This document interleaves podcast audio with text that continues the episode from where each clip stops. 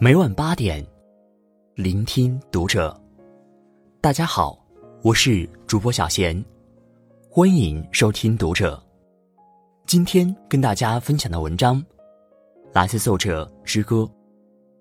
一个家庭富不起来的三个原因，有一个就要反思了。关注读者新媒体，一起成为更好的读者。无论是在现实生活中，还是在文学作品中，我们都能看到各种各样不同的家庭。有的家庭虽然初期资产并不雄厚，然而却能够越过越好，家中人才辈出，日子也越来越兴旺。然而有的家庭，虽然家底可观，后期却慢慢走了下坡路，家中人心涣散。日子也越来越惨淡。一个家庭是富贵发达，还是逐渐衰败？其实都是有内在原因的。如果家庭富不起来，那么不妨看一下家中是否有这三种现象。只要有一个，你就必须要反思一下了。一，把最差的情绪。留给了最爱的人。冰心曾说过：“一个美好的家庭，乃是一切幸福和力量的根源。没有什么比一家人和和气气、高高兴兴的在一起更美好的事情了。”然而可惜的是，许多人都会忽略这一点，在为数不多的团聚的日子里，把最坏的脾气、最差的情绪。都留给了最亲近的人。曾在网上看到过这样一则新闻：贵州一位民警在高速服务区内，看见了一个年轻的女人正坐在台阶上掩面哭泣。走近一看，这个女人竟然还是一名挺着大肚子的孕妇。民警连忙上前询问，才得知，她刚刚和丈夫开车回婆家。路上因为一点小事吵了起来，没想到丈夫把车开到了服务区，把孕妇丢下，自己却开车走了。有时候，我们对待外人总是彬彬有礼，然而却把自己最糟糕的一面暴露给了爱人、孩子、父母，因为我们知道，家人总会无条件的包容我们的一切。然而，如果每个家庭成员都把坏情绪带回家，让一个家庭充满了愤怒和戾气，那么这样的家庭迟早会支离破碎，难以和谐兴旺。之前，我们的隔壁搬来了一对中年夫妻，夫妻两人学历都很高，也都有着薪水优渥的工作，孩子在重点小学念书。而且成绩也很好。原本他们是全小区最令人羡慕的一家，然而几天之后，一些不和谐的声音却频频从他们家传出。由于两夫妻的工作都比较忙，压力也很大，所以经常是下班一回家，就开始为谁来管孩子的事情争吵。妻子骂丈夫为这个家付出太少，丈夫反问妻子。究竟为这个家做过几顿饭？吵到情绪激烈时，还在大半夜摔过碗盘，砸过家具，把孩子吓得哇哇大哭。就这样，三天一小吵，五天一大吵。夫妻两个感情越来越冷淡，附近的邻居也不堪其扰。原本幸福的小家庭，然而却因为夫妻两个。不肯互相体谅，弄得如今一地鸡毛。家庭应该是爱、欢乐和笑的殿堂，而不是相互争执、相互指责的地方。一个美满的家庭中，丈夫能体谅妻子的劳累，妻子也能懂得丈夫的辛苦，长辈能明白孩子的不易，儿女。也能懂得父母的付出。世人都说，家和万事兴。只有家庭成员之间一团和气，那么家庭才能远离祸患，万事皆兴，富贵绵长。二，溺爱纵容，为孩子包办一切。之前，四十八岁名校硕士不肯工作，宅家啃老，让母亲告上法庭的故事，让网上引起了广大网友的讨论。名校硕士叫大卫，从小便成绩优秀，是个标准的别人家的孩子。他曾就读于同济大学，后来又在加拿大名校滑铁卢大学拿到了工程硕士学位。然而毕业回国之后，他一直不肯工作，天天窝在家里，白天睡觉，晚上玩游戏，没钱了就张手问母亲要生活费。更令人痛心的是，已经八十二岁高龄的母亲，每个月只有三千五百块的退休金，而且她身患尿毒症，每周都要坐着公交车去医院透析，光是医疗费就要花掉两千多，实在是养不起这个白吃白喝的儿子了。万般无奈之下，母亲决定要到法院去告儿子，让他出赡养费，以此。逼迫他工作，结果律师却告诉他，就算胜诉，如果儿子要是依然不肯工作，法院也没办法。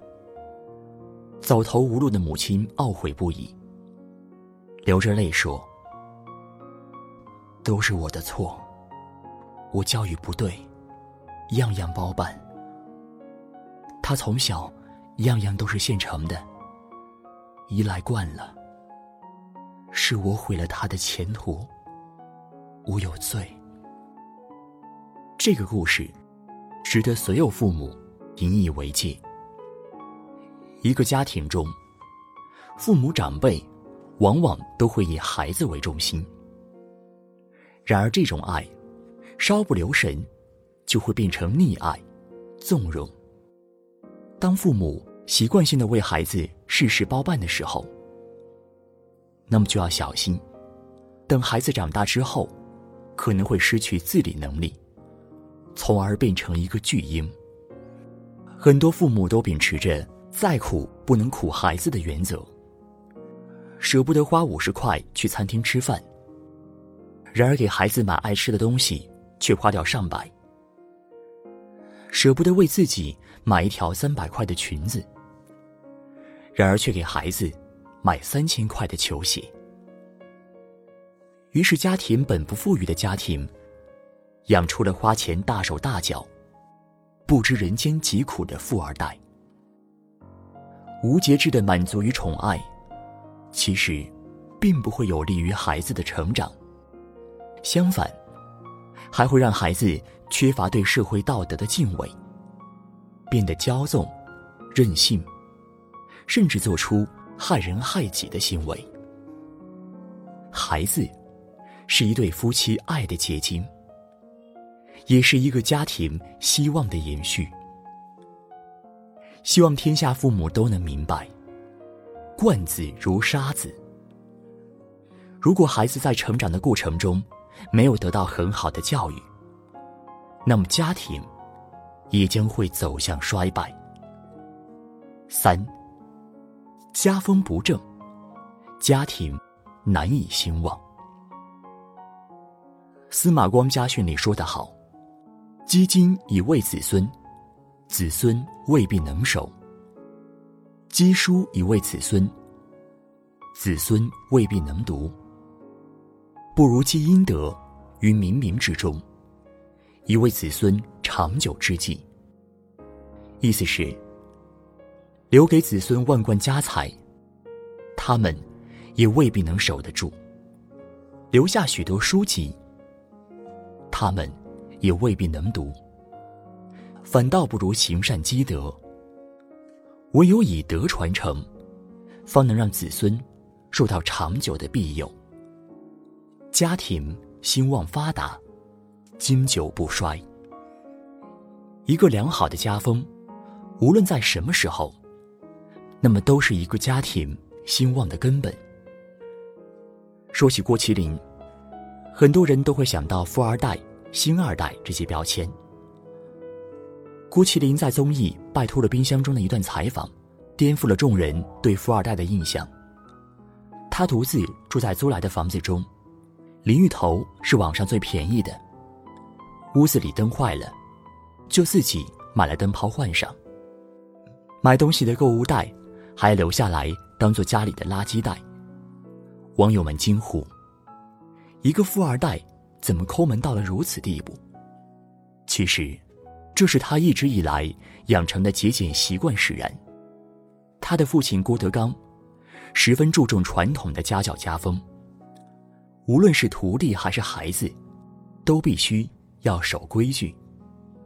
在家里，师兄们吃饭，他要给师兄端茶倒水。有了好吃的，也会让师兄们先吃，自己则最后吃。见了长辈，一定要恭恭敬敬，并且用您来称呼。作为郭家长子。这样的非正常待遇，最终造就了他的坚韧、独立、谦逊、有礼。和他合作过的明星无不称赞。现在，就算不靠父亲的名声，他的才能、品质，也已经可以让他独当一面。所谓家风，不一定要写在纸上。家长的言传身教。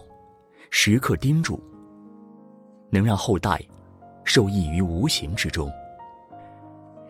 有一个家族，曾得到人们的无限追捧和仰慕，千年名门望族，两浙第一世家，一诺奖，两外交家，三科学家，四国学大师，五全国政协副主席，十八两院院士。这就是我们熟悉的钱氏家族。核物理学家钱三强，物理学家钱学森，力学家钱伟长，学者钱钟书，历史学家钱穆，语言文学家钱玄同，中国工程院院士钱毅，中科院院士钱钟伟。钱氏家族中，受人敬仰的名人数不胜数。